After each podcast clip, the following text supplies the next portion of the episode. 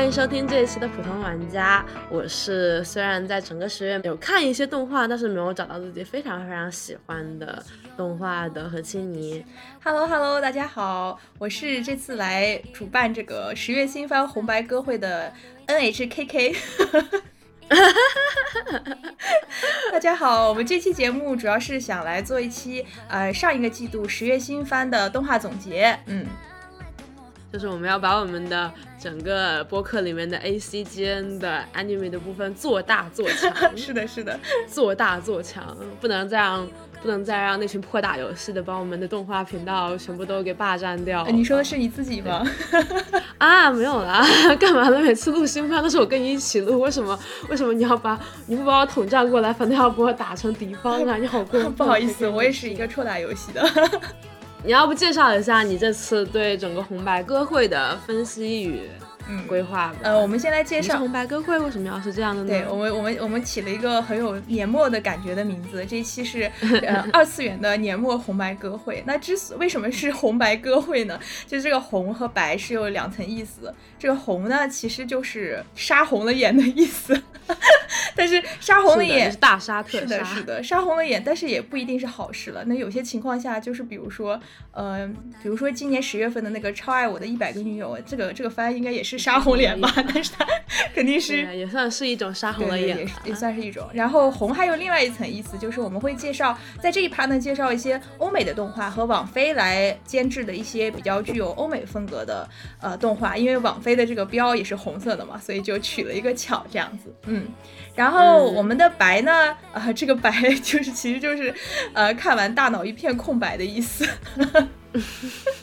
但是这个白呢，这个一一片空白也不一定是坏事，对吧？你就像比如说我原先啊小学的时候看完那个《战争与和平》的时候，我的大脑也是一片空白。啊，确实。也有道理，但是但是我个人觉得今年的十月新番还没有到战争与和平的程度吧？对的，倒是没有有到那个，没有这个程度吧？大部分百分之八九十以上的这个空白是那种不太好的意义上的空白，是的，是的，是来自于那种你们业界好像有点要玩，但是也感觉。就是感觉可能不仅是那种药丸，而是那种没有救的药丸，那也不至于啊的这种程度。是的，然后在这一趴呢，其实呃跟呃欧美的动画相嗯对比来说的话，就是一些所谓的打引号的纯血日番，对，是的，就是纯纯假盘腻子的味道。所以呢，我们这次就采取这样的一个形式，然后来让这两部分的番剧进行一个红白歌会的大战 PK 一下。不知道你会选择红方呢，还是白方？嗯，是的，是的。那我们不如就先开始讲一讲。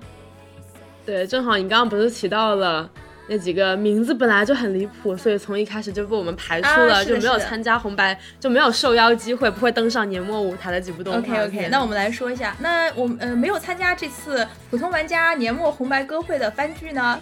这些嘉宾，我们。分别是 因为他们犯了一些刺激到女性玩家的这个神经和这个眼球的一些非常对非常恶劣的罪行，所以我们把他们就插出去。说白了就是就是他在女性的世界里面已经太糊了，或者说是太不值得被看了，所以说根本不会被受邀参加红白歌会的。而且大糊，而且因为名字实在是太过于离谱，就值得大家就是嘲笑一番的。对，接下来这些这里的作品有 超爱我的一百个女友。没有，人家是超超超超超喜欢我的一百个女啊，不好意思，人家是超超超，我我低估了他们对呃这个番的这个嗯这个定位，不好意思。但但其实我看过，就是我之前看过这部这个的原作漫画，然后看了一点点它的动画，就给我的感觉就是，就是你们二次元后宫番真的是已经江郎才尽、穷途末路，没有任何东西可以写了，才会变出这种东西来。就是也不知道你们这一个门路，或者说你们这个细分品类里面。都已经被逼到这种程度了，就未来会怎么发展呢？还是就此再也不存在？哎，其实有有比这个更离谱的，对我们有女友成双，还有这个，然后同时还有一部番叫《猪肝记得煮熟再吃》，这个是我觉得更离谱的一个东西。感觉像美食呃，对，总之就是一个男性，然后他一个宅男，他变成了猪，然后跟着一个爱吃猪的呃女生在一起。因为我没有看这部番，我只是看了他的 PV，然后我感受了他的离谱程度，所以我想放在这里嘲笑一番。好那个，呃，好那个哥哥们玩挺大哈。说实话就有点那个，算了，就这种，反正这这种类型就已经被我们 pass 掉红白歌会的入场名额了，我们就从此之后不会再谈到它。所以说，如果有听众朋友比较想听到对这几部动画的点评和分析的话，就是可以考虑一下，呃，出门左拐右拐，左拐右拐，看到四通桥，然后不，就是出门左拐右拐，左拐右拐，然后看到什么。呃，天通苑之类的地方，再从那边进去吧。总而言之，不是我们会讨论。是的，是的。好的，那我们我们这次就呃来介绍一下我们嗯受到我们邀请来参加歌会的 一些嘉宾吧。嗯，OK，好，我们先来讲一讲所谓的这个红就红色战队，对，也就是网飞一些欧美动画。这个季度呢，有一个比较热的作品叫《蓝颜武士》。嗯，青你有没有看这部？哦，是。啊，其实我有看这一部的。哎，这个季度其实给我印象非常深刻的就是整体的这种网飞出品或者说是欧美那边出品的动画片，它反倒在我的社交平台里面获得了更多的讨论。比如说《蓝颜武士》，还有另外一部叫《万神殿》，但是我们今天可能不会聊它。但是那一部就是《万神殿》第二季，但是那一部其实也啊，感觉评价蛮好的，就是。意外的，在好像整个看动画的群体里面，不再是像以前那样，大部分都只看，或者说是比较经典的看动画的群体里面，开始有一些王菲或者说是欧美那边的动画片了，就还让我蛮意外。而且，呃，啊，对，我们要不先来介绍一下这个《蓝颜武士》，它大概讲了一个什么样的故事好了。就是呃，这部片子它其实是以日本一个幕末的背景，也就是德川家康的那个幕末，那个时候日本是处在一个闭关锁国的这么一个状态嘛。然后同时间呃又发生了一些事件，就比如说黑船事件，然后一些外国的呃像葡萄牙、像英国的一些殖民者，然后就还有美国的殖民者就抵达了这个日本的这个小岛，然后呢发生了一系列呃就新世界和旧世界的碰撞吧。我们的这部番是一个是一个所谓的大女主番，这个女女。性呢，在这样一种背景下面，她是一个混血儿，是日本，呃日日本女性和一个欧美的所谓他们殖民者的这种生下来的一个孩子，也就是一个妥妥的异类。是的。然后他发生在他身上的一个复仇类型的故事，嗯，大致剧情就是这样子。嗯，那其实我感觉这部番，与其说是有一个非常真实的历史背景，我觉得它应该是属于那种。就是它是其实是一个外在非常接近真实日本，但其实实际上相差非常远的平行世界。就是你可以在这个番里面感受到非常多的日式元素，但是又会让你奇幻的感觉到这个地方实际上跟呃历史上的日本是相差非常非常远的。的确是这样的，而且就是这部动画它其实呃，我个人觉得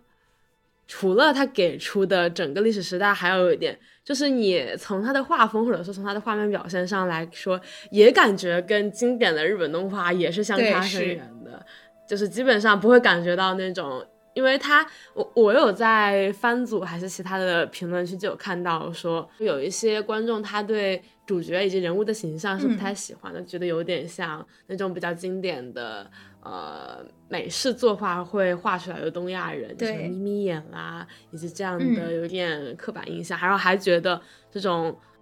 对所谓的大女主的宣传有点也偏向就是正确的方向走了，因此对这一部看上去无论是主角的设定还是整部动画来说，整个都有一点混杂的感觉。它其实就是给我的体验还我觉得这部番其实有蛮多可以讲的内容，我们可以来先来说，我个人感觉比较好的地方就是，我觉得它的整体的动画制作，就是它里面有穿插非常非常多的动作和打戏的场景，对，很精，我觉得很精彩。对，它的动作和打戏场景做的特别特别的棒，就呃，听我们节目的很很多小伙伴应该都是呃，我们之前说的所谓打引号的臭打游戏的是吧？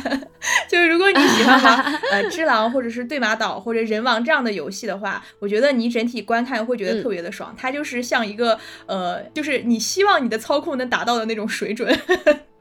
呈现出来的那种方式是，所以对于我来说，我因为我是一个动作类的游戏迷嘛，我觉得在这一方面它的观感是特别良好的。我也觉得完全赞同。然后还有一个方面就是，呃，我们想来重点讨论的一个方面就是它的女主角。这个片子一开始被推出来的时候呢，它是有有一个非常强烈的大女主的这么一个噱头的。但是我观看下来的话，我会觉得其实它这个性别视角整体片子里面体现出来的性别视角是非常矛盾的。因为我我是这样的，就是我。套入一套用一个我自己发明的这个理论，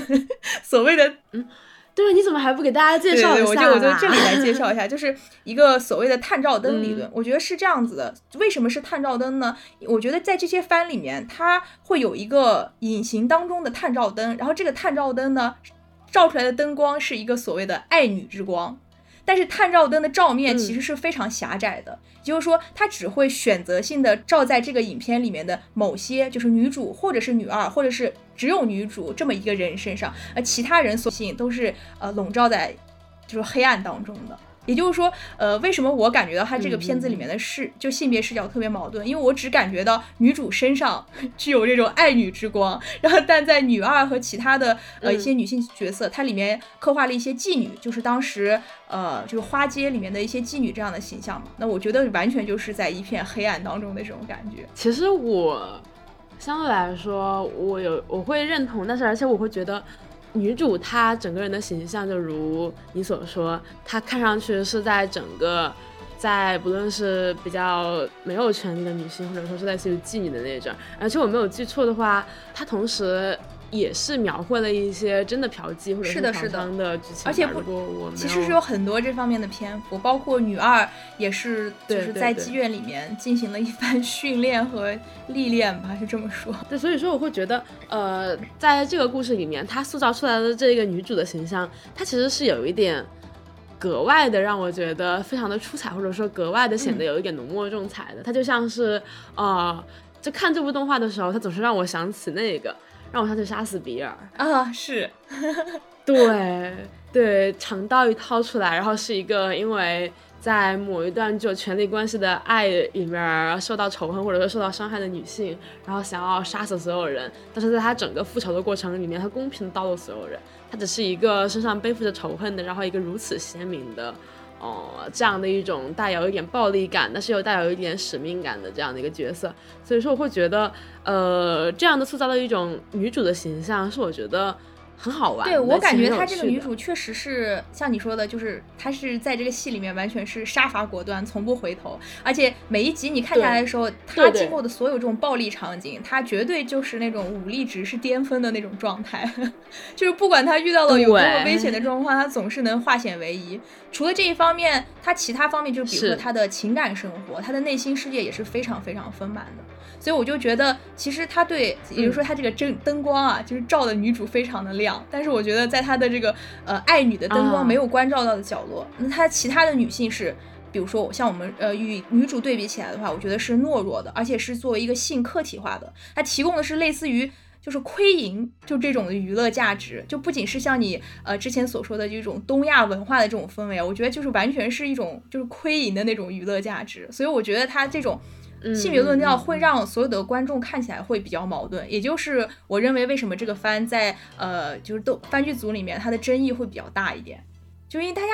太矛盾了，我感觉的确是的。而且他女二里面有一段剧情是说，呃女女二是呃是一个就是呃妈妈桑这样的角色，跟他说说你如果想要掌握世界的话，那你去掌握男人就好了。所以我就觉得，嗯，这部番整体上上面而言的话。并不是像他所宣传的那样是一个纯就是大女主、女性友好的一个番剧。就我觉得他与其说是女性友好的，反倒说没有真的很强调整个女性的地位，而反倒去浓墨重彩的描绘了女主的这样的一个她很复杂的对自己的无论是内心的感情，还有整个个人的观点都充满了复杂性的这样的一个人的故事。就他在他就是他生活的世界，或者说整个动画给我们描述的世界，就并不是一个女性友好的世界，或者说给我们呈现的也不是一个女性友好的故事，但的确呈现的是一个。呃，在复杂情形下的一个女人，就是一个单个的女人的故事。我我怎么说？我个人还是比较希望有更多的影片能塑造这样的呃女性的主角，然后这种无无畏这种杀戮和爱的这种感觉。但是我同样也特别希望，呃，如果一个片子它要打着爱女这样的旗号，或者是女主性别友好这样的旗号，我希望它的这个爱女的光环能够普照到里面所就是所有的女性。对，就是有点像那种感觉，就是呃一个一个社会出现许多的女性。领导人在呃高层的位置，以及和那个女性同工同酬 这种，那个确实就是非常非常女性主义的一个社会了。所以呃，这部片子可以推荐大家去看一下。但是就像我们所说的，这里面的性别视角确实是有一些矛盾的地方，大家可以观看的时候呃自行来判断一下。首先，如果你是一个对动作戏非常非嗯常喜爱的观众、或者说是听友，那我会觉得你可以考虑你，我不想推荐去看。其他的剧情方面，我觉得它对，它其实就是一个比较较爽的那种打翻，就有点像那个 对呃那。对那个 John Wick 那种感觉，就是这个，其实他也有在计划做下一部，他下一部的场景应该是在欧洲吧，所以我感觉文化语境上面应该会比这一部哦稍微让亚洲的观众舒适一些。对，总而言之，就对于这部作品我们的评价，要不你来打个分。就是正好我也看过了，你也你从来没有在我们的番剧类节目我来打个分，嗯，KGN 我来打一个，我我可以打七点五分。我我认同你的评分。好的好，那我们就快速进入下一部动画。我们下一部是红区的选手还是白区的选手呢？我们这里再穿插一个红区的选手吧。对，还想讲的是两部呃，在番剧组里面以及在社交媒体上也比较火的两个比较短一点的欧美动画，一个是叫《The Amazing Digital Circus》，就是奇妙电子马马戏团。我我有点忘了它的中文是怎么翻译的。呃，这部动画片它现在只有一集的试播集，呃，pilot。然后呢，它的整体的画风是比较、就完全的欧美那种划分。嗯，它的就是有这种怎么说？嗯，很多观众呃说它里面很多场景有点那种梦河的感觉。哦，是他。嗯，它的划分特别的奇特，剧情感觉脑洞也非常的大，我感觉是有望成为下一部话题作。就是这个这个命，我看到很多哎，啊，那个小丑主角的那个命，就是呃，对对对，就是经常在哔哩哔哩上会出现那种呃一个很悲壮的，然后管弦乐，然后再 focus 上他的脸，然后再慢慢扩大，就是表演出那种有点悲剧性，但是又有一点痛苦的，但是又有一个诙谐的方式来表现出来的人生故事。这个没有看很多，我才知道是一部十月新番。其实也不能说是十月新番，因为它现在只有一集的试播集，然后它的正式的片应该是到明年嗯夏天的时候会播出。然后大家如果呃感兴趣的话，感呃喜欢这种哦奇奇怪怪的东西的话，可以去 B 站上面看一下。然后它具体的内容简介就是讲的一个女孩她穿越了。穿越到了一个电子嗯马戏团这样的一个呃世界里面，然后发生了一系列很比较恐怖的事情。嗯，具体的内容是这样子的。虽然我没看过，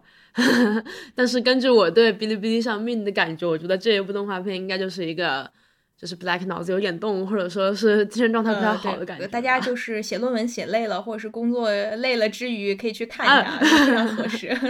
呃，下一部其实我想跟这个这部动画一起讲，也是一部法语的动画片，叫《黑暗学院》。《黑暗学院》这部动画片非常非常的值得大家去看一下。我先来说一下它的制作班底，它是呃爱死机系列的兼修，对。然后它这个制作人之前也做过一个欧美的动画，叫做《野蛮纪元》，就是讲史前的人类和野蛮的什么恐龙搏斗这么一个故事。它那个动画片做的非常非常的好，呃，也推荐大家去看一下。但是具体我还是要讲回这个《黑暗学院》。《黑暗学院》具体讲的是一些小朋友在法国的乡村里面遇见的一些奇特的事情。然后为什么叫黑暗学院呢？因为它里面出现了很多就是中世纪以及法国乡间的那种神秘元素。有女巫啊，有动物王国啊，还有一些神秘学的一些东西，所以我感觉大家，如果你你像我我们就是我们普通玩家这个播客群体一样，特别喜欢去关注一些玄学啊、或者什么 塔罗牌，大家可以去看一下。而且这部动画它的性别视角非常非常的友好，对，呃，里面的小女孩儿基本上是就是嗯小女孩是非常正常的那种小女孩儿。里面有一段，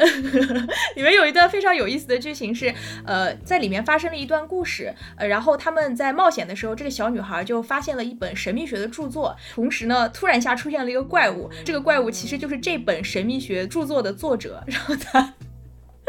他变成了一个幽灵怪，然后攻击这个小女孩，叫呃，她的名字叫 Step。攻击她的时候说了一段非常恶心的话，他说：“呃，女孩就应该顺顺从低调。”然后这时候 Step 听完这句话立马生气，他说：“你这是典型的大男子主义啊！不要以为就你一个人能看得懂拉丁文。”于是呢，他就从这个咒语书上面翻开，然后念了一段拉丁文，然后于 于是就学会了法术，最后真的成了法师来救人。爽。我我觉得是一个性别视角非常非常友好的呃一部番剧，然后它的内容也比较短，一集大概只有十五分钟的内容，现在只有六集，它也有原原作的漫画，感兴趣的话也可以去找来看一看，嗯，或者是如果大家最近有学法语需求的话，也可以找。那这部动画就 是它的节奏非常非常的快，不要看它只是短短十五分钟一集，它可能有时候一集的含量就顶别的一个番一季的内容。点谁呢？这期的红白歌会好像有一点在拉踩啊，阴阳怪气的那种感觉了。而且感觉不是，好像不是简单的拉踩红或者是白，好像是在双方都在，就好像是就是互相拉踩。对呀，让他们互相 battle 起来啊。我们红白歌会就是这样的一种，是的，是大家可以提前买定啊，就是呃选选红区赢还是白区赢。那我们这把白区的嘉宾也呃推上来几步吧。OK，那么我们不如先聊一下，呃，这个季度比较热门。我们因为刚才红呃红区介绍蓝颜武士是所谓的大女主佳作吧，我们把这个白区的大热大制作的大女主佳作也请上来吧。那么就是我们这一季非常火的两部番，一个是《药屋少女的呢喃》，还有一部是《葬送的芙莉莲》。我们先来聊一下《药屋少女的呢喃》吧。是的，其实我感觉我们好像当时在上一期。的七月新番展望了这两部番，我这两部番我们都是去看了的。是的，当时的展望是对他们有比较好的预期。嗯，那你觉得它达到你的预期了吗？啊，我其实就是还是我刚刚说的，如如我在自我介绍里说的，我觉得这一部整个季度里面我没有看到那种让我非常非常喜欢的动画。可能它并没有达到让我很喜欢的预期，但是我也要承认它是。我其实我觉得，我就我就放心大胆的说，我觉得这两部完全都没有达到我的预期。就是呃，虽然说我之前《妖物少女的呢喃》我没有看过它的原作小说，但是我看过它的漫画。我呃，福利莲我也是看过漫画的，所以说我提前预知它剧情确实是是有那些缺陷的。但是等到我动画再看的时候，我就感觉呃，从我现在的眼光来看的话，它就是有很多内容会让呃现在的我非常的不适，就是我变得更加的敏感了。是的，对对对对，尤其是呃，我我个人觉得动画化之后，让有一些或者说动画组的一些。制作会让我觉得格外的不适。那我们先来说一下《药屋少女的呢喃》，就是以防大家没有看过这部番，不知道这部番在讲什么，它简单的介绍一下，它就是呃一个在中国中式这种古代后宫背景下发生的一个女主去后宫里里面去怎么说呃过生活推理解决一些后宫里面的这种呃案件的这么一个故事。对，简而言之就是这样子。然后所谓的大女主呢，是因为确实是她 主角是一个是一个女性，然后她在这里面发生的故事可以说是某种程度上的愤傲天了。是我，我觉得确实是有这种感觉。然后先来说一下好的方面吧。我觉得这部番它首先它的动画制作力肯定是非常非常好的。呃，大家之前在看 PV 的时候就已经能看出来了，确实是花了很多钱来制作的，比很多其他呃女性向作品《愤傲天》的那个经费哦，感觉要充足非常非常多。没办法啦，这个世界是这个样子的啦。而且说句良心话，它动画就是做的其实比漫画看起来要好很多。就是因为它漫画是根据原著小说来改编的嘛，然后它的漫画整体上，呃，划分那个感觉其实让人觉得有一点，哎，这样说可能不太好，有一点廉价感。对，但是在动画里面的话，因为它制作确实是比较强，呃，整体的观感是比较舒适的。然后我想说的是，这部番其实我感觉跟上一部我们所说的蓝眼武士的探照灯那种呃理论，我感觉是一样的。它其实也是在这个片里面，呃，有有一个隐含的这个爱女的灯光，然后它只是单单的一部分照在了这个主角猫猫的身上，那其他的女性对比起来可以说是非常非常的惨了，对，是，然后嗯，就是包括因为它是在一个后宫这样的背景嘛，然后后宫里面，其实后宫这个环境其实就可以说是一个非常压迫女性的环境了，对吧？嗯，包括它里面的一些呃妃子呀，以及其他的一些宫女啊，包括这个猫猫，它最开始的时候，它是在花街上面，也就是呃妓院一条 一条街上面生存的。然后这些妓女的生活跟猫猫对比起来，就是我觉得其实相当于是一种对照组了。就是你在看这个片子的时候，如果没有其他女性的境况这么差劲的话，你就不会觉得猫猫它这个生活状况的改善会有这么的爽。是多么的好，是有一些，我觉得是有一些恶意的对照在这上面的。我我个人感觉是这样子。青妮，你看的时候有什么其他的感触吗？因为我这一部和就是我不会很喜欢这一部，就如果一定要比起来，相比起来福利点的话，对于药物少女的呢喃。我会没有那么喜欢的，就是我会觉得它即便是在整个后宫的品类里面，是吗？而且而且它里面有一 段非常老土的剧情，就是呃，它里面的一个就是官配的 CP 吧，叫任氏，然后这个任氏出现在后宫里面，一开始是被当成那个太监，就是也就是不是男性，就不能成为他 CP 的这种一个角色来存在的。然后但是呃，这里可能是有一点剧透了，反正但是大家都可以猜到这个任氏他。呃，完完全全不是一个太监，对，而且这个主角猫猫在后宫里面，他交到呃，就是发生了一些能改变命运的一些好事吧，很大程度上是来源于认识的帮助，以及认识他对他个人的这种喜好，所以我觉得这个这个药物少女的呢喃，与其说是愤傲天，不如说是一种就是怎么说呢，女企业家的奋斗史那种感觉。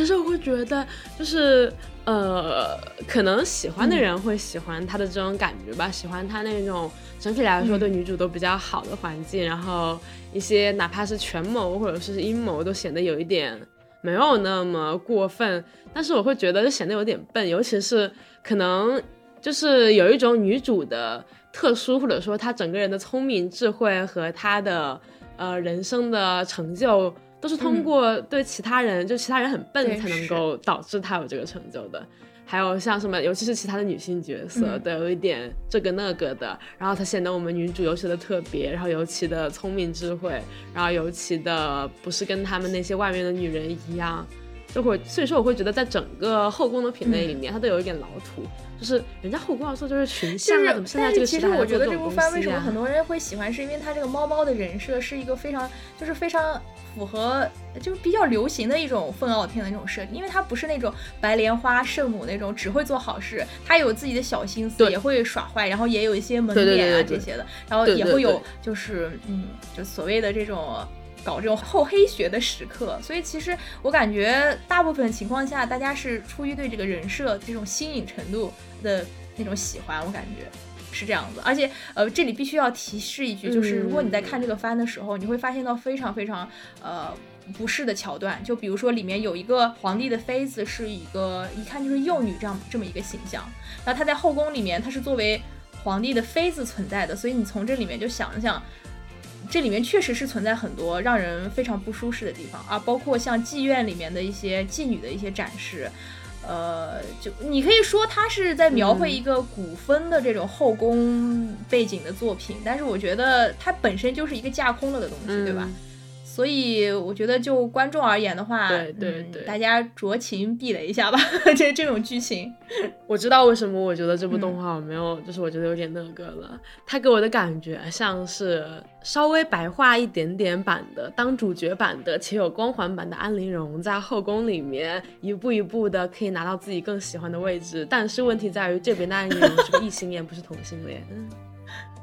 就是这样的一部动画片，所以说会觉得。没有让我那么喜欢，感觉总体下来说，它这一部动画给我的印象，与其说是一部让我觉得很有趣的动画，呃，包括你说的女主的人设，的确还就是它的确跟之前的那一些女性向作品是有不一样的，但是它会让我觉得比较像前两年比较流行的，因为它本身就是网文原著的那种小说改编嘛，而且那个小说连载的时火的时候也是几年前了，所以你确实是呃前几年的那种潮流。我觉得有一定关系，这个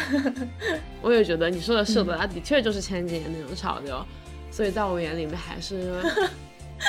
呃，总之这部番呢，呃，我觉得如果大家喜欢这种呃喜比较喜欢古风的这种后宫，可以去看一下。但是就像我们前面所说的，里面有非常多的，我觉得女观众会不太。嗯，觉得不太舒适的一些剧情，对我觉得有点土，大家可以 酌情避雷一下。但是同时也说，如果说你喜欢这种番的话，呃，我觉得也没有什么问题。对不起，人我也喜欢土的，人人都会喜欢土的，对，大家都爱土的了。对我我也喜欢土的。嗯，因为这部番确实制作力比较好嘛，嗯，我觉得看一看动画的那个画面，我觉得也是完全 OK 的。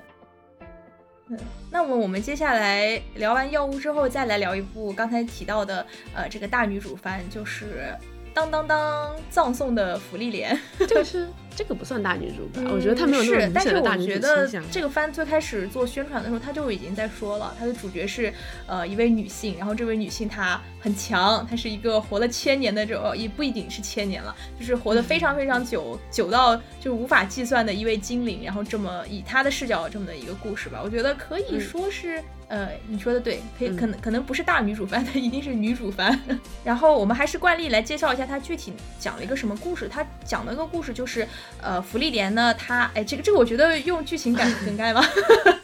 总之就是芙莉莲呢，她是一个魔法师，然后她很厉害，她是一个精灵。她在很多很多年前跟勇者小队去冒险，然后故事开始在。勇者小队冒险的五十年，就是十几年之后，勇者嘎掉了，然后芙莉莲忽然意识到过去的那十年的冒险经历对他来说是如此的重要，于是踏上了重新重走长征路的这样的一个过程，开始拾回过去的记忆，还有一些曾经遗留下来的东西。并且遇到了新的朋友，跟他们一块进行嗯对新的旅行的这样一个故事。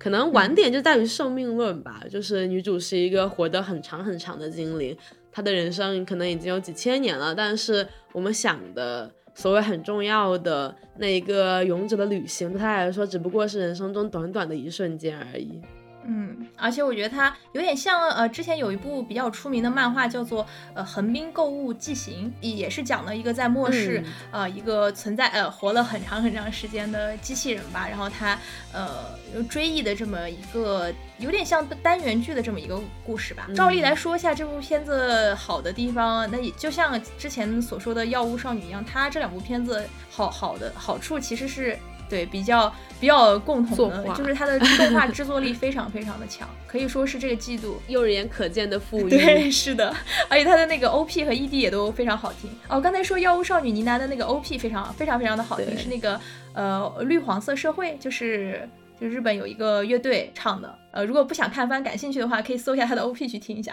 那我们讲回到这个葬送的芙莉莲，就是我其实。对这个番剧，我一开始的观感是非常好的。然后随着它的集数，一现在已经播到了十六话吧，呃，一路这么追下来，我感觉我的体验是在不断的下降的。就随着它的故事的前进吧，嗯，主要是是这么一种感觉。大家如果关注在社交平台上面关于福利莲的讨论的话，尤其是在动漫番剧组，你会发现一个很很有趣的说法，就说这部番是寡妇文学啊。其实是的，好像在所有的社交平台上。虽然主角就是辛梅尔他已经死掉了，但是我们始终还是一直在，也可能是因为整个作品就是这样的风格，我们始终还是一直在不断的回望他存在的时候，还是始终在与辛梅尔的关系里面去讨论弗利莲这个角色的魅力、意义以及他的存在价值，因此有寡妇味就显得尤其的这种打引号。对，而且它里面有个非常关键的地方，它是以单元剧的方式来呈现的嘛。他们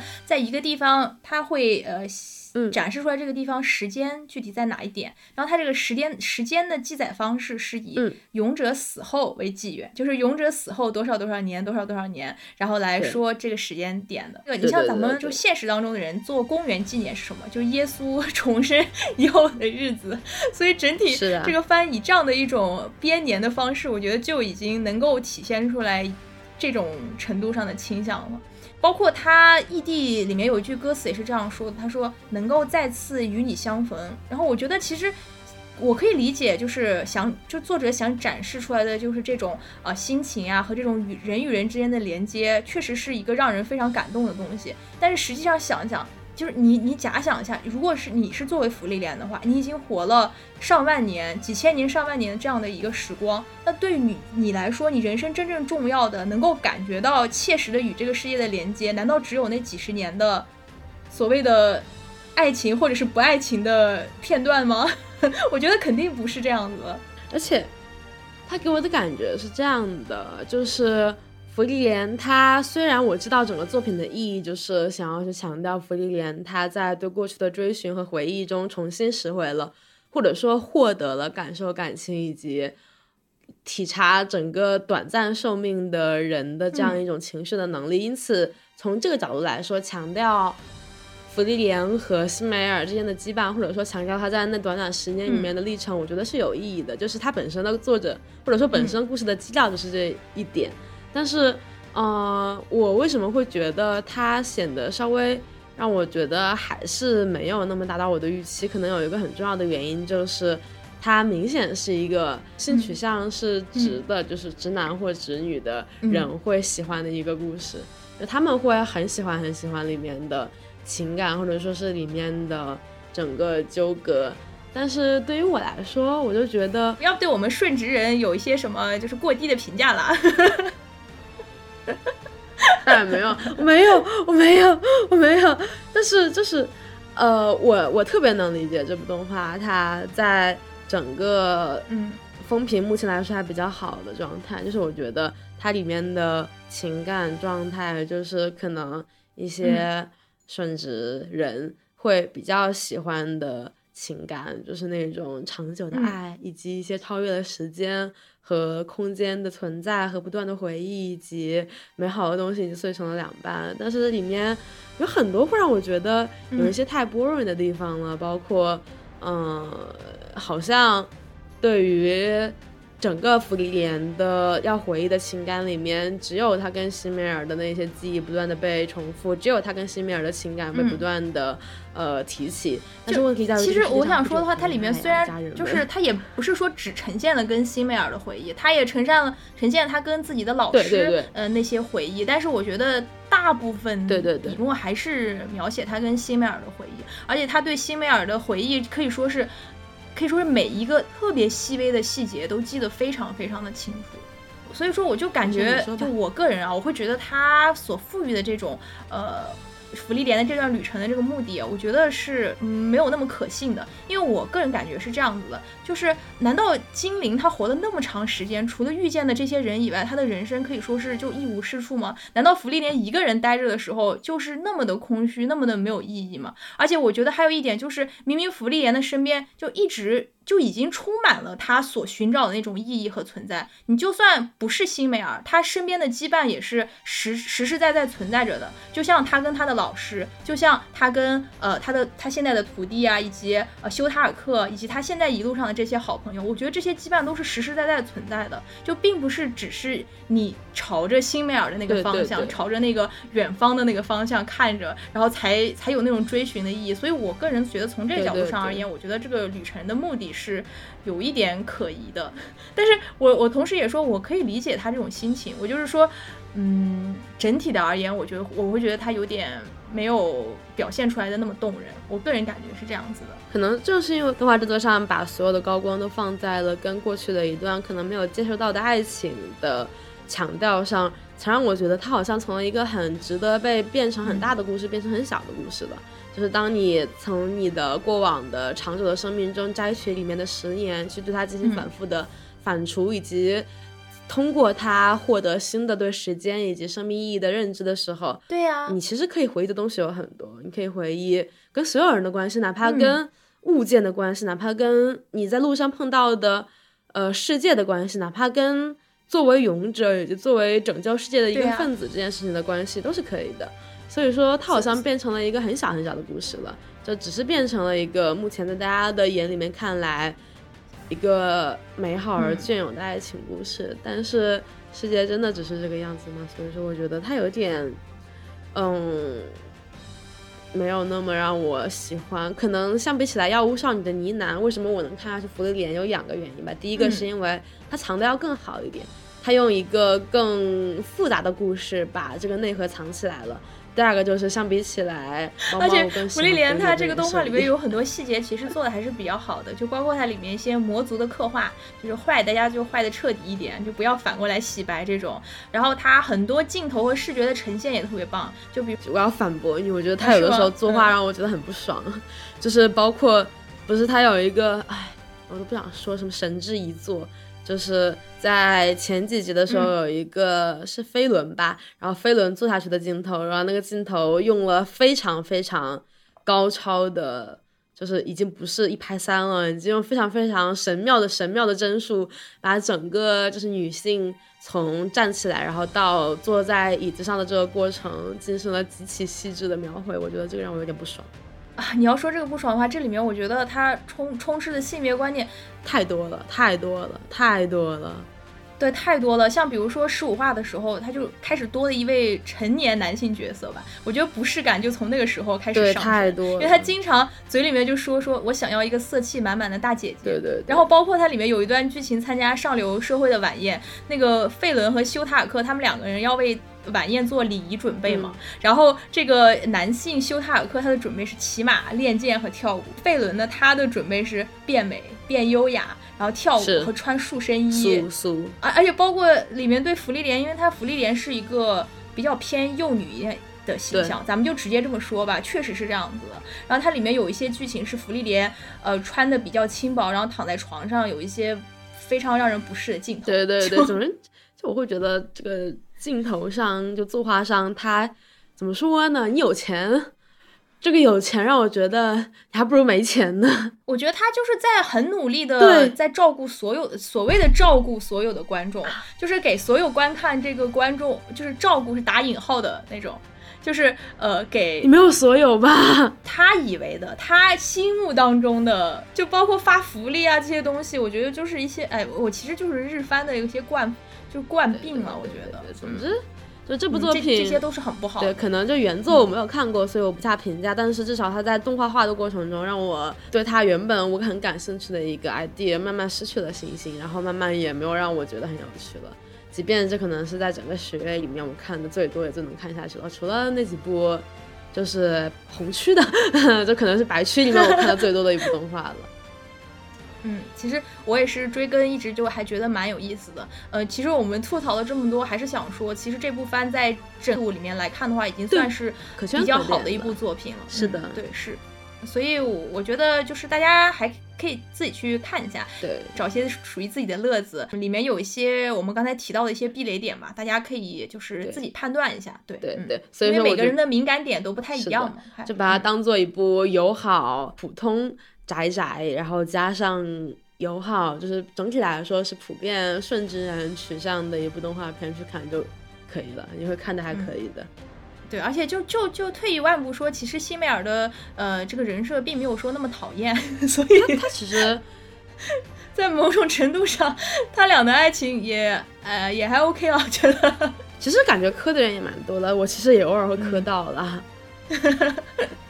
那我们。就快进到下一步，这次是红区还是白区呢？我们的 K。可以主持，那我们就来说一下红区吧。说一下红区两部重磅作品，特别想跟大家聊一下的两部作品是两部科幻题材的作品。呃，如果你是比较喜欢科幻题材的作品的话，那这两部番我觉得你是是你这个季度啊至少应该去关注一下的，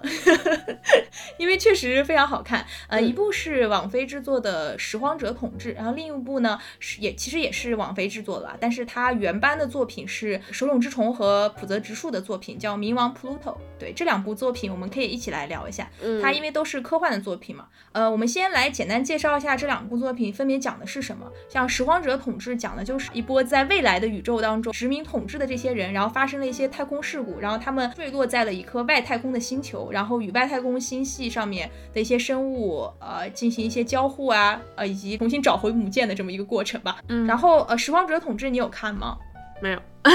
Sorry，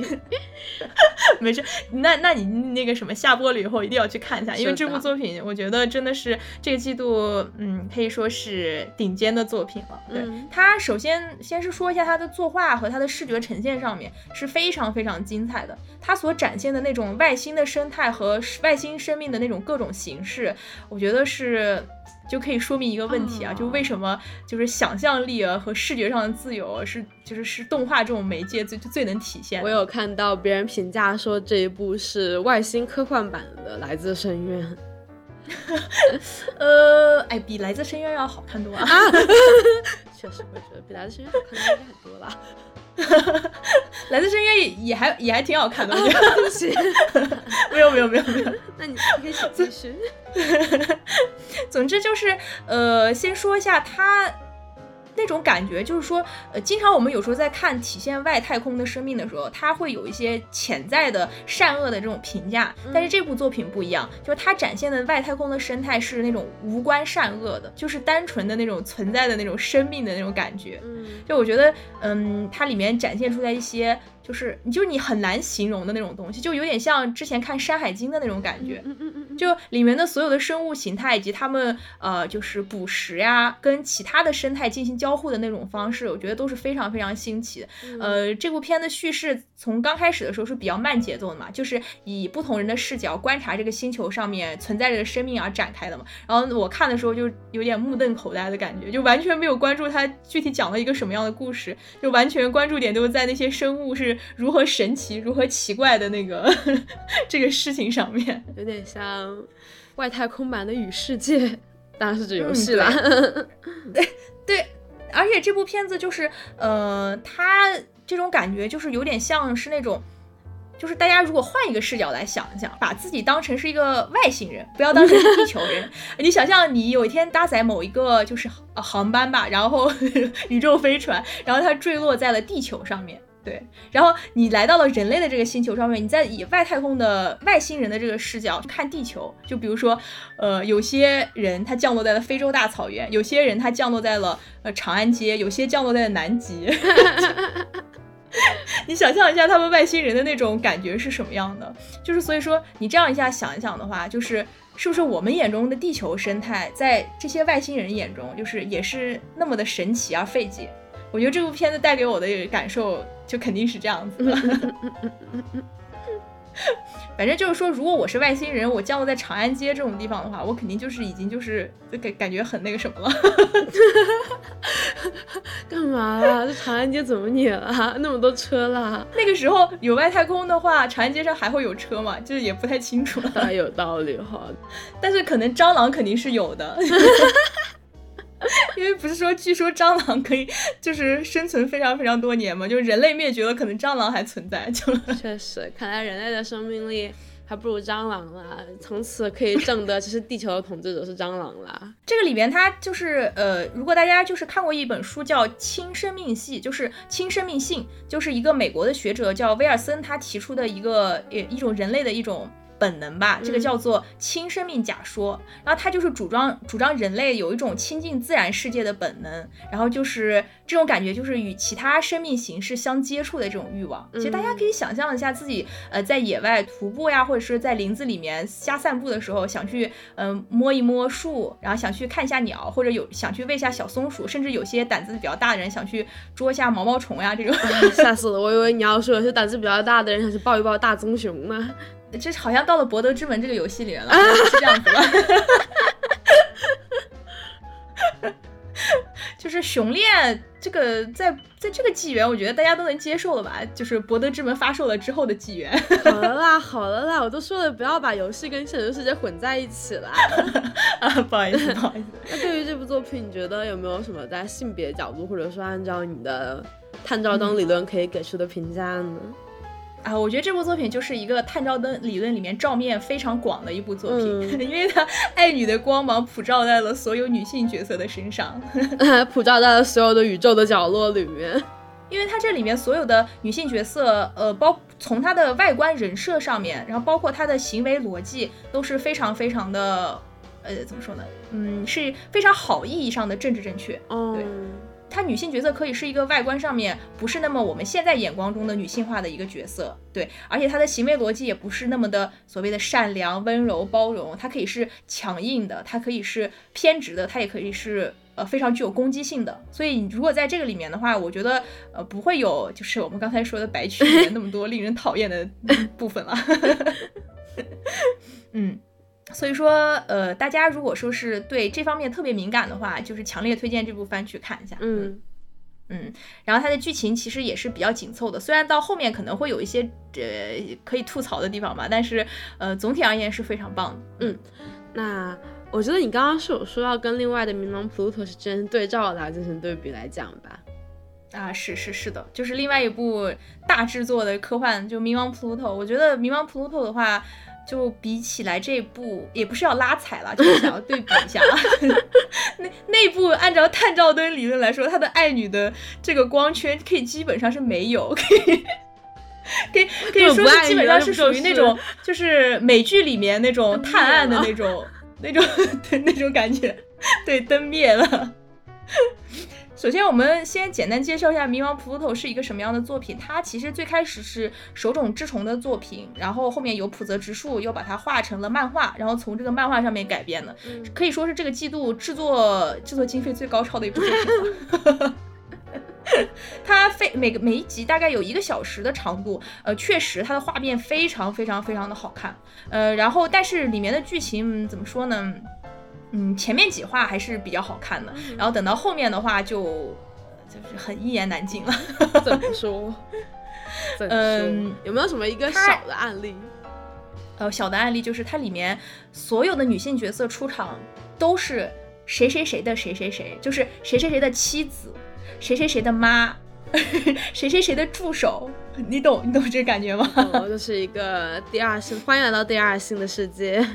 是的，都是有这种从属关系的，没有一个是有独立性的。我可以，我我就这么绝，就绝绝对的说，真的没有一个是有独立性的，因为他所有的男性角色出来都是我是哪个机构的谁谁谁，然后这个时候会多出来一个女性角色啊，这个女性角色就是这个男性配角的从属。这是一个女性不能进入社会，只能留在家庭的世界。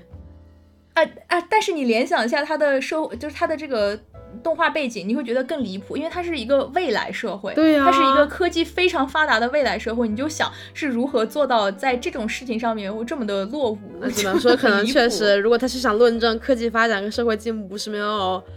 互相一定的相关性的话，那我觉得他就是还蛮也算是一种超前了。但是就是如果你要为他辩驳的话，我不要为他辩驳，我没有要为他辩驳。就是说，他这个呃原作是非常非常多年前的作品了，所以就是从这个角度上而言的话，肯定是有一些落后的部分。确实这么讲，嗯，而且它里面就是呃，就是刚才好的部分也说了，它的画面非常非常的好看，都已经超过了，居然已经超过了来，超过了超过了《药物少女的呢喃》还有《葬送的芙莉莲》的好了吗？嗯，对，这一部可以说是。真真的作画非常非常的好。OK，你他这个《冥王普鲁托》里面还出现了一个角色，就是我当时看我看的时候我非常喜欢，就是里面有阿童木，嗯哼，就是对那，里面就是阿童木，呃，一阿童木本身就是手冢治虫画的，所以没有问题了。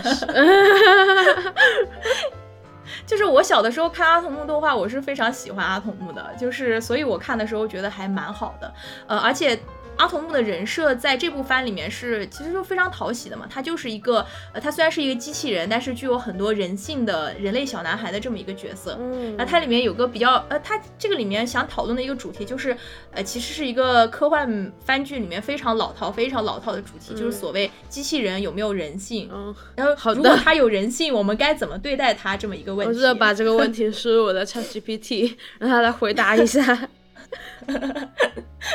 我我觉得你让他回答的话，说不定写出来的剧本会比这个要更更新奇。啊，不好意思啊，这如果这里有浦泽直树和手冢治虫呃老师的粉丝的话，不好意思啊，抱歉，我们先我们先划过，抱歉。对，然后我们先说一下它里面。就好一点的几个故事，好一点的几个故事其实都是刚开始的这些故事，就是他会不断的引入呃一些机器人。他哦，我先这里先补充一下他大概的剧情，剧情就是说，呃，主角是一个叫盖希特，他是一个就是呃技术非常高，就是呃科研技术非常高超开发出来一个机器人。然后这种机器人在这个世界上总共有七个，然后现在发生了一种案件，是专门针对这七个机器人所进行的案件。然后呢，他作为警察，然后就去探案，然后发现就是去探明这里面的真相，就为什么这些机器人遭到了残杀这样的一个故事。所以整体而言是悬疑氛围比较强的一个作品。嗯，然后它刚刚开始的时候也是以单元剧的形式来展现不同的机器人他们的生存状态以及他们最后被杀死的那个过程。对，然后里面有一段剧情，我觉得是它里面最有意思的，叫有一个机器人叫诺斯二号。这个诺斯二号它是呃就是机器人了，然后它这里面所有的机器人，这先提前说一下，是全部遵循那个阿西莫夫的机器人三法则的，就非常良善的那种机器人啊，不是那种呃对，就其实非常好的。然后这个诺斯二号他去呃他是到了一个钢琴家，就是一个作曲家，呃家里面为他服务。然后这个作曲家他是一个非常非常的人本主义的中心的这么一个作曲家，他相信只有人类才能谱写出来，就是才能创作乐曲。OK，然后当这个机器人诺斯二号去学习呃弹钢琴的时候，他就非常非常的生气。他说：“你一个机器不要在这里碰钢琴，你一个机器不要在这里试图做这些事情。” 过分凶凶啦！嗯，对。然后最后故事剧情发展，大家可以自己去看一下，我这里就先不剧透了。反正总之就是你能想象到这个剧情要怎么发展了，对吧？确实，如果想象不到的话，可以去玩一玩。呃，不啦不啦不啦不啦不啦不啦不啦不啦。总之，呃，剧情梗概非常老套，但是它展现的方式还是比较动人的，而且它然后充足啊，经费充足。对啊，对啊，是是的，是的。然后包括，但是这个它所有的剧情讲到最后的时候，就会变得非常的搞笑。就是这里面有一个最可笑的一点，我想跟大家吐吐槽一下，就是到结尾那里，阿童木他其实在这个设定里面是有一个妹妹的，叫做乌兰，也是一个机器人。嗯、对，然后他最后呃发生了一系列事情吧，然后这个乌兰走在路上，然后呃跟某位角色说啊，阿童木他的仇恨现在已经变得过大了，他有可能会杀人哎。啊。总之就是我感觉。就是挺让人啼笑皆非的，就是最后他呈现出来的这种感觉，好奇怪。就从他从他刚开始想把这个话题拔高的这种程度，然后以及他最后面落地的这个，好奇怪、哦，这个高度，我会觉得落差会让观众觉得非常非常的大，嗯、让我觉得有一点迷惑。嗯，我我感觉是一个，就是一一出那种精雕细琢，就细处很好看的那种高开低走的作品。嗯、我个人是觉得有一点失望了。嗯，包括他的女性角色，像我们之前所说的，也非常纯纯第二性。嗯，对，是。我觉得大家如果是想要看一些非常优秀的女性角色的话，我觉得这个片子肯定就是没有办法给你很好的体验。也不知道我们这一季度哪个片子可以给大家很好的体验呢？怎么仔细想的好像是《蓝颜武士》啊？呃，我觉得，哎，刚才的《拾荒者统治》不算吗？哦，对，确实，确实，确实。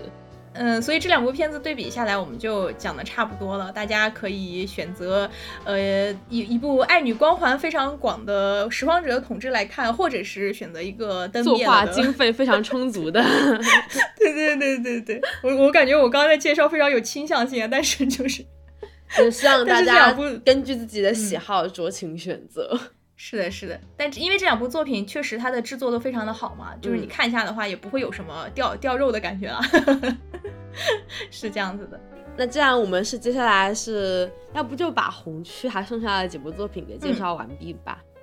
OK，那我就简单的、快快的讲一下。对，那网飞这个季度还做了几部作品呢？有一呃有大家可以去关注一下的，有一部是这个梦枕墨写原著的那个阴阳师，嗯、然后它这这部阴阳师是比较忠实原作的，但是它呃必须要说它的制作是比较差的，就如果说 是呃你对画面有要求的话，这部就可以直接 pass 掉。但是如果你是阴阳师原著的粉丝的话，我觉得可以去看一下，嗯，他做的比呃之前的那部电影要好很多。然后还有一部作品呢是呃以一。做脚本和导演的，就是那个著名的写推理作品的那个乙一，然后对一部呃制作相对来说比较好，但是很难看的叫《我的恶魔》就就这里提一下的话，是如果有乙一的粉丝的话，你可以小小的去关注一下。但是我前情必须要跟大家说一下，这部作品真的不是很好看。就是 这次不道歉，我以为你是要说如果有乙一的粉丝，我先跟你道歉呢。乙一不用啊，我是说我没有说乙一。不行了，我是说这部作品不行了。还有一部网飞做的，就面向，其实以这部作品一看剧情感觉就是面向宅男的，叫做《晚安世界》。它具体的内容就是关于宅男在游戏世界里面的一些事情和他现实生活中一些对比，这么展开的一个故事吧。我觉得这部大家就完全不要去看了，纯浪费时间。如果你在呃社交平台上面看到它的打分比较不错，或者一开始有一点感兴趣的话，可以把这个兴趣直接迅速掐灭，不要被骗是吗？对，不要被骗。是的，是的。OK，那我们红区的呃内容大概就是这样了。对，差不多介绍完毕了。是的，是的。然后我们现在来再说一下，呃，所谓的这个白区，嗯，就是所谓的纯血日番这些。其实这个季度有很多所谓的那种门元素比较泛滥的标签作品、啊。对对对。就比如说像方文社每个季度都会出的心灵感应。呃，就是一些百合贴贴的这个作品，呃，但是这部作品呢，我想说一下，因为我没有追完，追完我刚开始看的前几集我就已经非常不适了，因为我觉得它这里面方文味非常非常足了。是，我觉得它这个百合的那种贴贴那种费门程度，完全是给宅男看的。如果就算你是一个喜欢贴贴的那种嗯爱好者这种门元素的爱好者啊，干嘛啦？嗯，对，或者呃我我觉得会非常非常的不适。如果你是一个女同性恋者的话，看这部片子会感觉到更加的不适。就 我觉得大家可以适度避雷。然后还有一些门元素呢，就比如说我推是反派大小姐，呃，这个番呢其实它噱头比较强了，但是去看的时候我会发现它里面会充斥非常多百合之间的那种性骚扰。我想我想说的是，其实百合之间女女对女的性骚扰，它难道就不是性骚扰吗？就是呀，啊，就是呀。嗯，里面充斥了非常多女主对呃所谓的她的 CP 的一些就是非常哎难以直视的东西啊，嗯对，然后呃如果你喜欢门这对 CP 的话，我先我先我先道歉啊，K K 你今天真的道了很多很多歉，有没有？我今天已经开始开炮了，道歉道的越多，骂的越狠。哎，呃，老脸已经开始不要了，是。还有一部作品是女性向的，就是呃少女漫改作品，叫《大小姐与看门狗》。呃，这部作品也就如果你是喜欢少女番的话，我觉得大家还是去避雷一下，因为这里面的男性和女性的那个就是怎么说呢？他们俩的性经历是非常非常的不对等的，会让你看的非常非常的不舒适。也是少女，也是女性向作品里面经常出现的套路了。是的，是的，就是这个女性，她是从来没有谈过恋爱，但是这位男性他谈过了很多很多很多个，而且呃都是一些非常混杂的那种恋爱关系。我觉得就啊，是这部番，我觉得会触到很多人的雷点。嗯，然后还有一部番，是一部叫做《新上司是天然呆》的 BL 番。那这部番，呃，他想卖的是男男 CP 嘛，但是很可笑的是，这里面所有人他都是有前，就是除了男主以外吧，都是有前女友的，就是。就是如果你想卖男男 CP 的话，我觉得没必要啊，大哥，真没必要啊。嗯嗯嗯，对，就不要设置前女友这种东西了，会让很多很多人非常的雷死。然后接下来的白区我们会讲到一些就是制作会比较好，人气也比较高，但是格外格外厌女的作品，说的就是你 不死不信。对，说的就是你不死不信。看了第一集就把我给看了第一集就把我给轰出来了，原本觉得设定还蛮有意思的，一看靠。啊，骂的有点脏了，一看这是要给人看的东西吗？真是的，真的真的，因为我当时看他的时候，我也是被他的一些设定所吸引的。对呀，但是他这里面大部分大部分的内容都是基于性骚扰，这是可以说的吗？这是可以说的。对，而且就是我当时看到，我当时一看到男主的角色出来，我就觉得大事不妙，大事不妙，这个人长这个样子，他大事不妙，果然大事不妙。真的大事不妙，然后里面所有所有的女性角色基本上都是，呃，也不能说所有吧，就是他刚开始几集出现一个女配，就是他他他所有人生目的就在于就是男主的恋爱。对，然后包括他的女主也是，就是呃，女主她是有不幸的能力嘛，她需要嗯跟男主进行一些所谓的身体接触来引发不幸。所你你这个设定你就可以听出来，它这里面对于这方面的描述会呃恶心到一个什么样的程度。因此这些身体接触你可想而知了，就充满了让人觉得。如果这个世界依旧是好的的话，那那个人可能应该要被就如果男主角可以被杀死的话，那我觉得他应该立刻被判刑。嗯，然后他反正就是我觉得这部作品之所以现在这么火，然后他是因为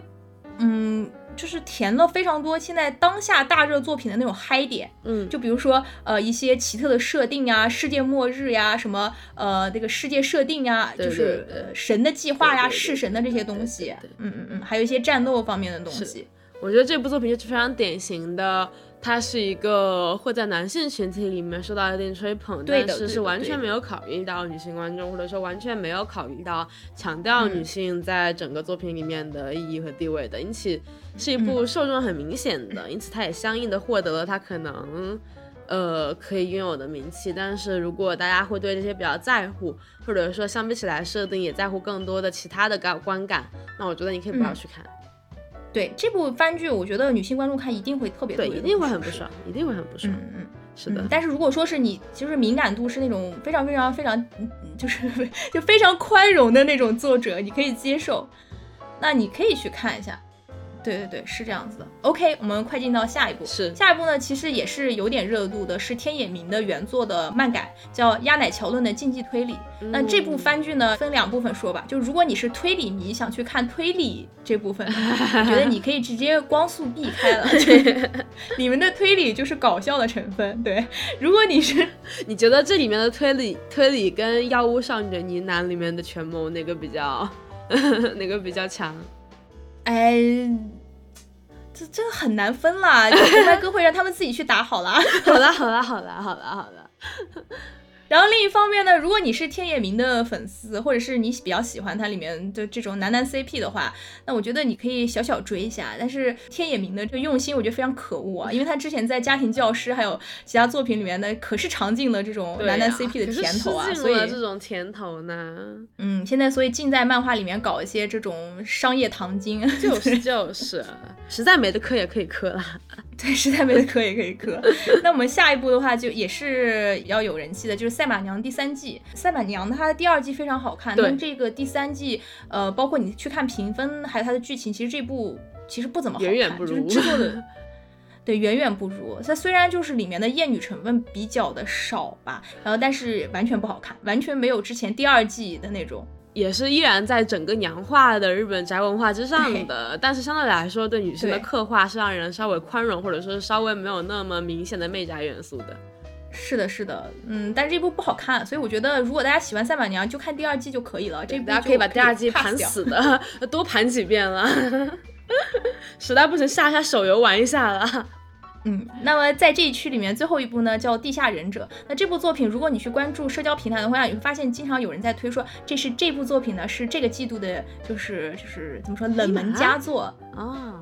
呃，地下忍者，然后评分也是稍微比较高一点的，会有人说啊，十月季度这部番让我觉得真惊喜啊。那我想说一下，这部番其实如果你要去看的话，确实有一些惊喜的成分。它里它是属于一个，它是青年漫画的漫改，然后里面有一些笑话和一些荒谬的地方，还有捏它的地方，确实挺搞笑的。就比如说它里面是一个呃，它这个世界观是一个忍者是遍地存在的一个现代的世界观嘛，然后它里面有一些呃忍者的那些什么就是武器吧，就比如说纸壳子做的高达呀什么之类的，但是。这部作品同样的也是格外的艳女。如果你是女性观众的话，你去看这部作品会非常非常的不舒适，因为它到最后面所有的笑话几乎基本上都变成了就是针对于女性胸部的笑话。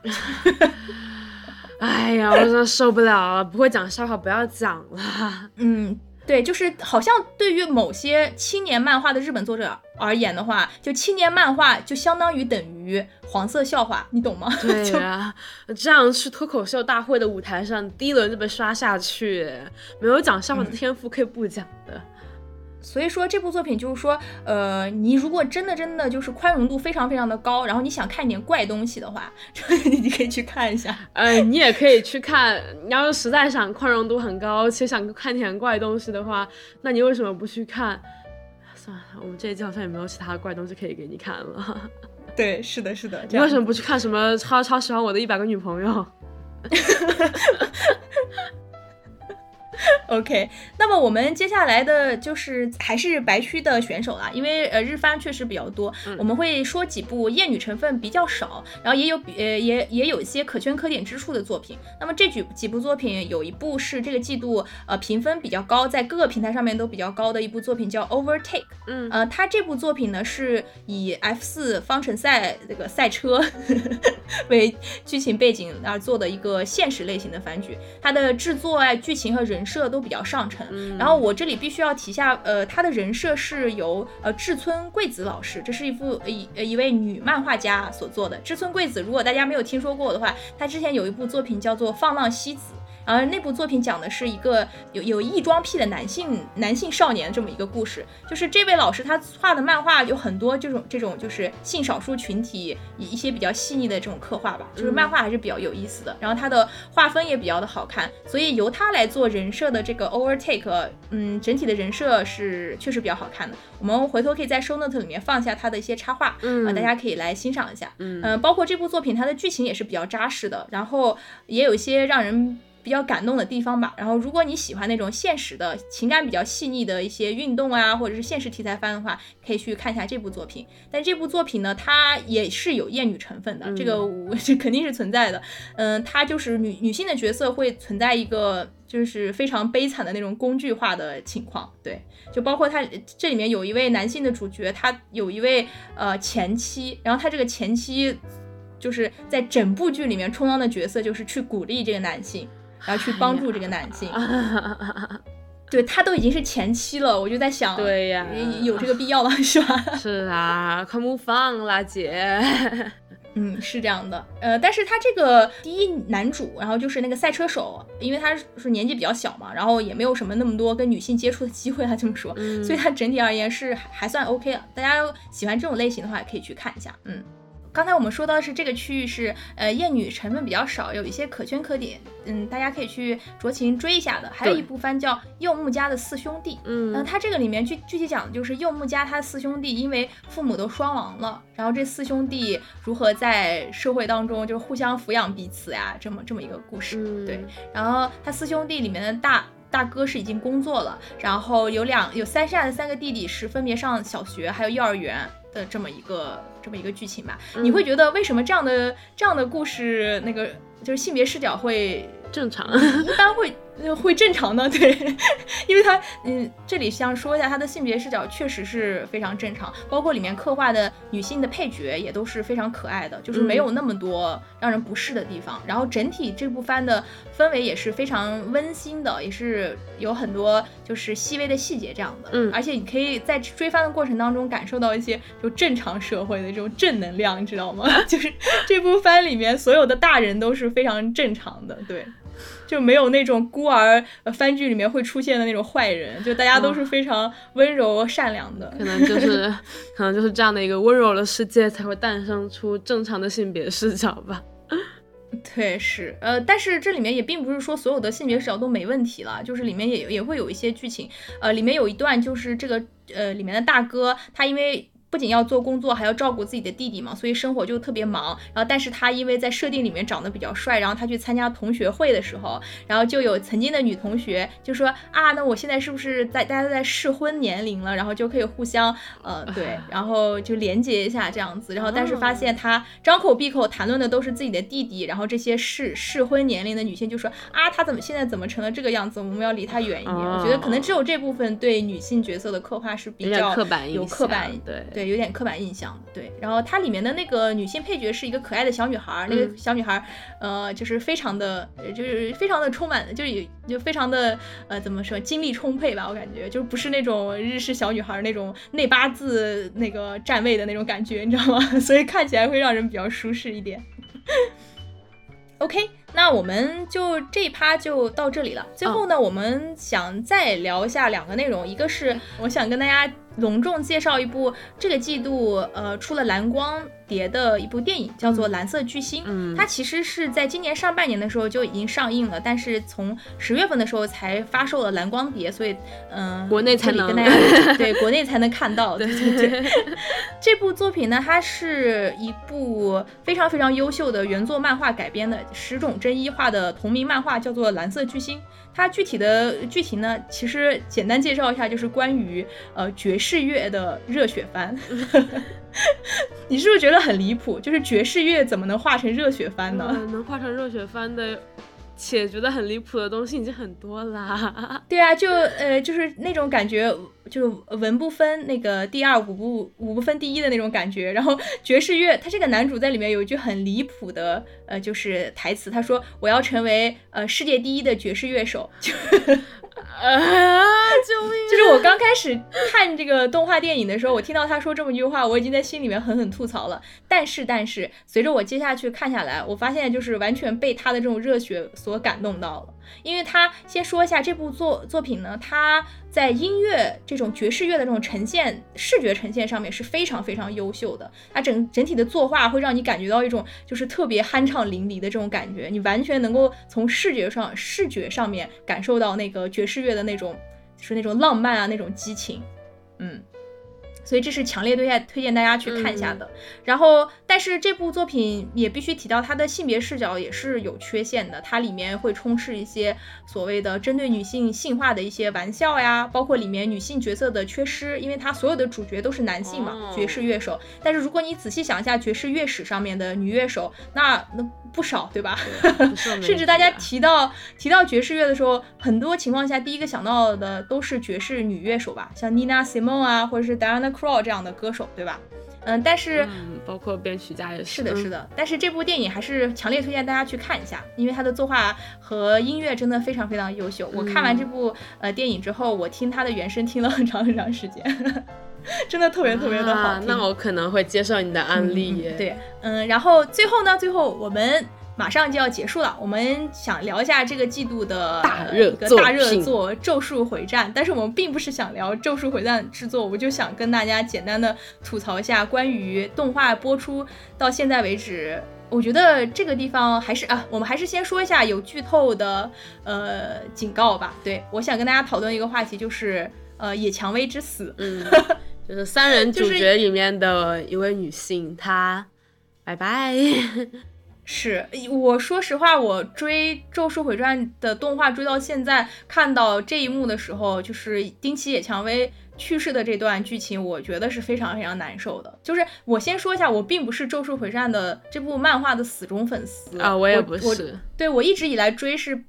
就是一个追那种呃长篇热血漫的那种看看的那种乐子番那种感觉，我甚至都不是主动去追的，我是跟别人一起看的，就是已经变成了一种社交工具。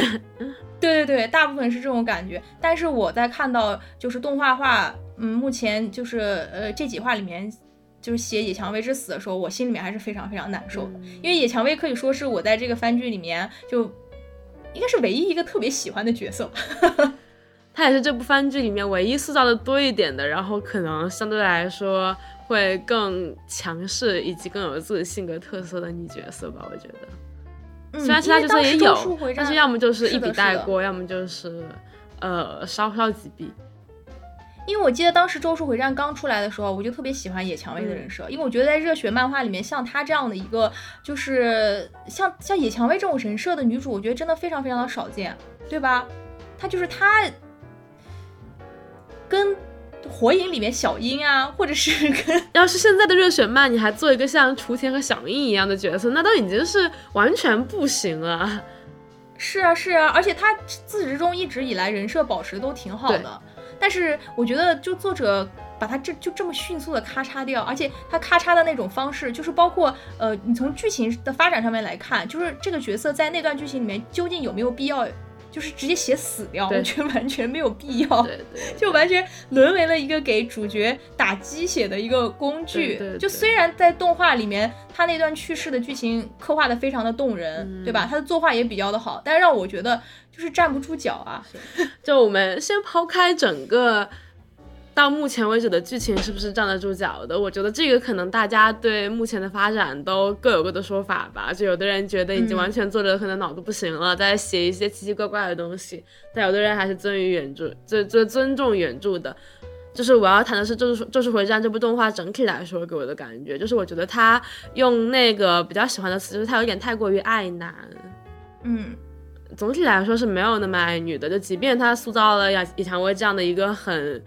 独特的就是有点脑子不正常的，然后有点杀伐果断的，然后也非常强韧的一位女性，然后包括还有比较复杂的姐妹之间的情感，然后和那个呃不断成长为现在的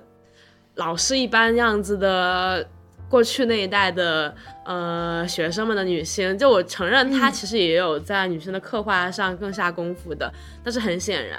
无论是他的群，对对，无论是他的受众群体还是整体的，呃，作者的倾向，我个人都觉得它是一部明显爱男大于爱女的作品。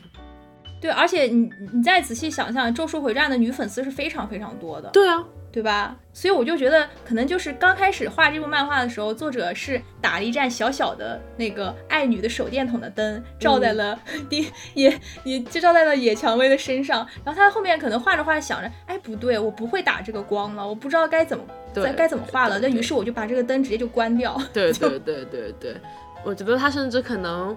嗯，就是按照现在的整个业界的趋势来说，塑造成就是如果你现在写热血漫画，你还塑造一个类似于。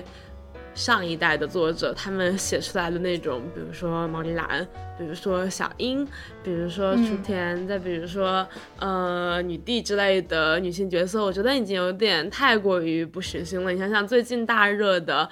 近几年大热的 Jump 系以及王道系作品，它全都是更有特色一点的女性角色。就是他们拥有自己更复杂的或好或坏的性格，然后也不再是铁板一块的，然后不再是跟那些传统的女性刻板印象的词语绑定了，比如说温柔、细心之类的，他们变得更加的丰富起来了。但是整体来说，我个人觉得，呃，他们的丰富并不意味着整个所刻画的女性在故事主线里面的多重的参与，就包括。嗯，说白了，其实就是拿一个更好的东西，然后做成工具，还是一样的工具，对对对，只不过原料更好了而已。对对对对对对对，你看人家《咒术回战》那几代几世的，也不是几代几世，就是那复杂的，呃，这渊源那渊源，然后这杀那杀，还有这这关系那关系，跟那几个女的有什么关系啊？他不 care，所以你们你们只是被添过来，增加了就是增加一下我们小队的性别多元浓度而已。对，所以就是说，嗯啊，不过这里我们还是要说一下，如果这里有周周回战的粉丝的话，我们先划过。对不起，对不起，就是怎么说呢？但是我觉得现在大家都已经默认一个事实，就是这个作者已经得了失心疯了。对啊，大家已经默认这件事情了，都已经默认他是。OK，我们刚才反复滑跪，然后又站起来，对，承认他是羽生结弦的脑残粉了。对不起。OK OK，只是这这部作品。毕竟也是近几年可能热度上最高的，然后也是受众最广的，被大家讨论最多的一部作品了。就至少我们也看到了最现充的一部啊，最现充的一部啊。不好，其实我觉得《间谍过家家》的现充程度和《咒术回战》的现充程度，在我这边难的就是很难分呢。你说的对，你说的对。但是至少我们看到了，在现在的一部王道作品，它的确已经跟以前是不一样了。可能是就说好，就往好的说。时代在变化，往坏的说，时代还可以变得更好。嗯嗯，然后我们最后再为丁崎野蔷薇这位优秀的女性默哀一下，祝你，希望你可以。嗯，祝你魂穿到一部更爱女的作品，对，下辈子不要投胎到这部作品里来了。对对对。OK，那么我们呃关于这一期呃十月新番的总结到这里就要结束啦。我们听众听完了我们对于红区和白区的吐槽和安利，真的有安利吗？好像有安利，有安利啦，有安利了。我就有种草，我有种草你所说的蓝色巨星，还有。啊，那一部红区的拾荒者统治，对，拾荒者统治了。我有在种草哎，其实我还有种草那个黑暗学院，黑暗学院真的很不错。对，嗯，那大家听完了以后，心里面是什么感觉呢？是是感觉到杀红了眼呢，还是真的是 听完大脑一片空白？或者说，我们换一个大家更喜欢的讨论，是觉得业界要完呢？还是觉得业界似乎还有救。是的，是的。呃，我们最后最后这一趴呢，我们小小的展望一下一月的新番。呃，一月的新番，我想提的主要是有两部吧。然后一部就是《迷宫饭》，呃，就是女漫画家酒井亮子的大热作品。漫画超好看，快去看。对，漫画现在已经完结了，所以大家如果。可以一月追完这部动画，然后再去追一下漫画，嗯，非常完美的这种体验。漫画现在已经成为了我爱用表情包之一。而且，呃，这部作品呢，其实简单介绍一下，就是关于如何在地下城的迷宫里面吃到由地下城迷宫里面本地食材的美食。对，就最开始我看到它的标题，我一直以为它是什么魏公家的饭，然后只不过就是它有个公，还有个饭，我以为是一种奇怪的缩写，但是后来才知道原来是迷宫饭。I'm sorry，为两部作品都道一下歉。然后呃非常非常有意思，脑洞也非常的大，然后里面的细节也非常的呃非常的非常的多。然后这位女漫画家酒井亮子，她的画工也非常非常的扎实。是的。然后大家如果去看漫画的话，一定会觉得非常非常的好。对，不是那种满满天都是字的东西。然后明年一月，我看到这里写的是由班机社出品，大家可以浅浅的观望和期待一下。是的，是的，制作应该还是比较不错的。然后下一部呢，想说一部就我个人比较喜欢的一个少女的漫漫画家叫森下苏，她的一部作品叫《指尖相触，恋恋不舍》，也呃改编成了动画。然后这部作品主要的剧情讲的是，其实就是恋爱剧情啊，但但是它里面的人设比较有意思，它女女主是一个有听觉障碍的人，然后具体的故事呢，她如何通过呃跟这个男主，这不好意思，我们顺直人 如如何恋爱走向更宽更宽广的一个世界。然后原作非常非常的细腻轻盈，嗯，并不是那种工工全是工业糖精的东西啊。我觉得大家如果喜欢这种的话，可以去看一下。嗯，然后具体呢，我一月新番主要展望的就是这几部了。然后青你有没有什么想要补充的啊？暂时没有，不好意思。最近忙？没有关注，没事，我们可以等到一月新番总结的时候再来关注。呃，不出意外，到时可能也是我们两个讲相声了，可能会酌情看看丽丽还有小芳有没有看一些其他的动画吧。是的，是的，我们就是不断的在这个新番的所谓总结里面，在各种开炮了。总之，以上就是我们对。呃，过去的十月新番的总结性回顾、点评，还有我们给大家展示的一个红白歌会。是的，是的。说到红白歌会的话，其实这里想跟大家讲一下，因为是歌会嘛，所以我们这一期的主播青泥要给大家唱一首歌。啊？你没有告诉我，我们没有这一趴的。没有没有，不好意思，不好意思。那那那 我我可以给告诉大家，今年红白歌会上好像有。呃，The Seraphim，还有 Twice 的米萨莫等女团会出现，大家可以关注今天的品牌公会。是的，是的。超咪咪的私私私下来，呃，那个什么，呃，插入了一些自自己喜欢的东西。大家可以，就是我虽然没有这样的音乐演出，但是大家可以去红白红白歌会上听好听的歌曲。是的，是的。嗯，那么我们这一期呃就要结束了，欢迎大家的收听。我们最后呃会跟大家带来寄语。对，是的。你有没有想好寄语？嗯，那我首先希望明年的音乐新番可以出现让我很喜欢很喜欢的作品。我已经大概就可能这个季度确实没有让我很喜欢的作品，所以说期待明年的业界可以给我一个嗯让我觉得还不错的答卷吧。嗯嗯，那我的寄语就是之前呃在这期节节目里面我说了这么多所谓的什么探照灯，那我就希望以后的动画作品里面能够出现更多的就是爱女的光普照在 每一位女性角色的作品。也希望在现实生活当中，爱女的光能普照在我们每一位女性身上。我要插入一个不合时宜的冷笑话：K K 说要有光，于是探照灯的光 便照亮了世界。希望这个世界可以被探照灯的光给照亮。呃，好好笑，真的好好笑。我非常配合了吧？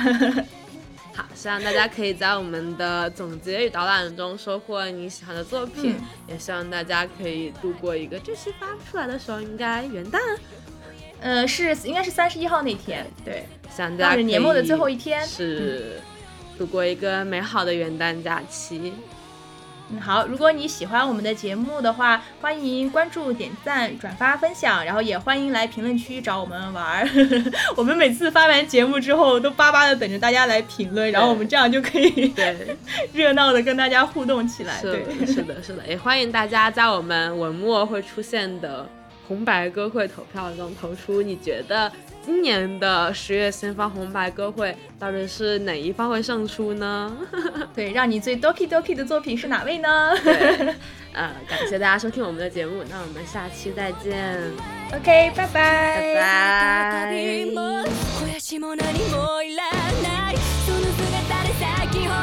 拜。